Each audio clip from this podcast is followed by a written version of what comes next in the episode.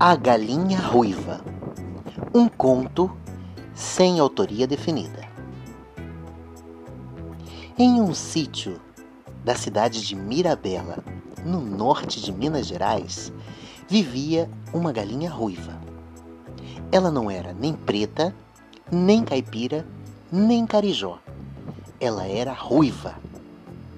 A galinha ruiva tinha doze pintinhos e todos os dias ela tinha que cuidar dos pintinhos, catando milho, ciscando o chão, catando bichinhos, e já estava cansada dessa vida. Quando pensou: Ah, eu acho que eu posso ter uma outra dieta. Acho que eu vou querer pão.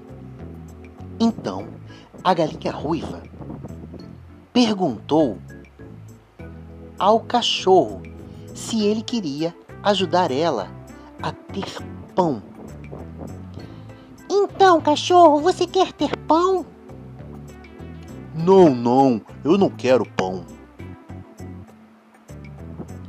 Então a galinha ruiva perguntou para o gato: Gato, você quer ter pão?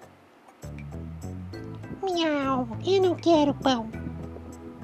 Então a galinha ruiva perguntou para o porco: Porco, você quer ter pão? Não, eu não quero ter pão. Dessa forma, a galinha ruiva seguiu adiante.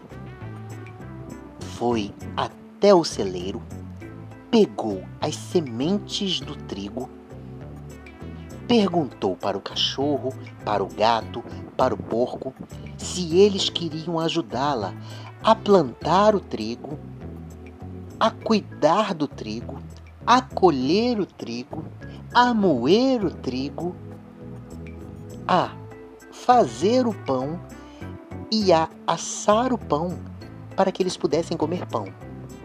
Mas a resposta deles foi a mesma não, eu não quero. Au, au. Não, eu não quero. Miau. Não, eu não quero.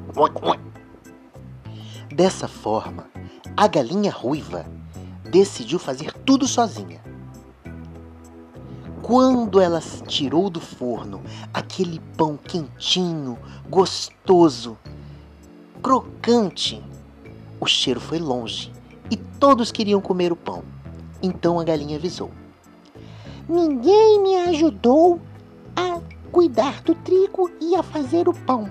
Então agora só eu e meus filhos pintinhos é que vamos comer do pão. Moral da história: Nada é de graça. Se você paga o almoço, vai ter que pagar o jantar também. Dessa forma, tudo exige esforço e dedicação. Algumas pessoas já têm essa característica naturalmente, enquanto outras pessoas precisam exercitar a dedicação, a paciência e o foco no objetivo, concluir a sua tarefa para ter o esforço retribuído. Eu espero que tenham gostado dessa história. Até a próxima!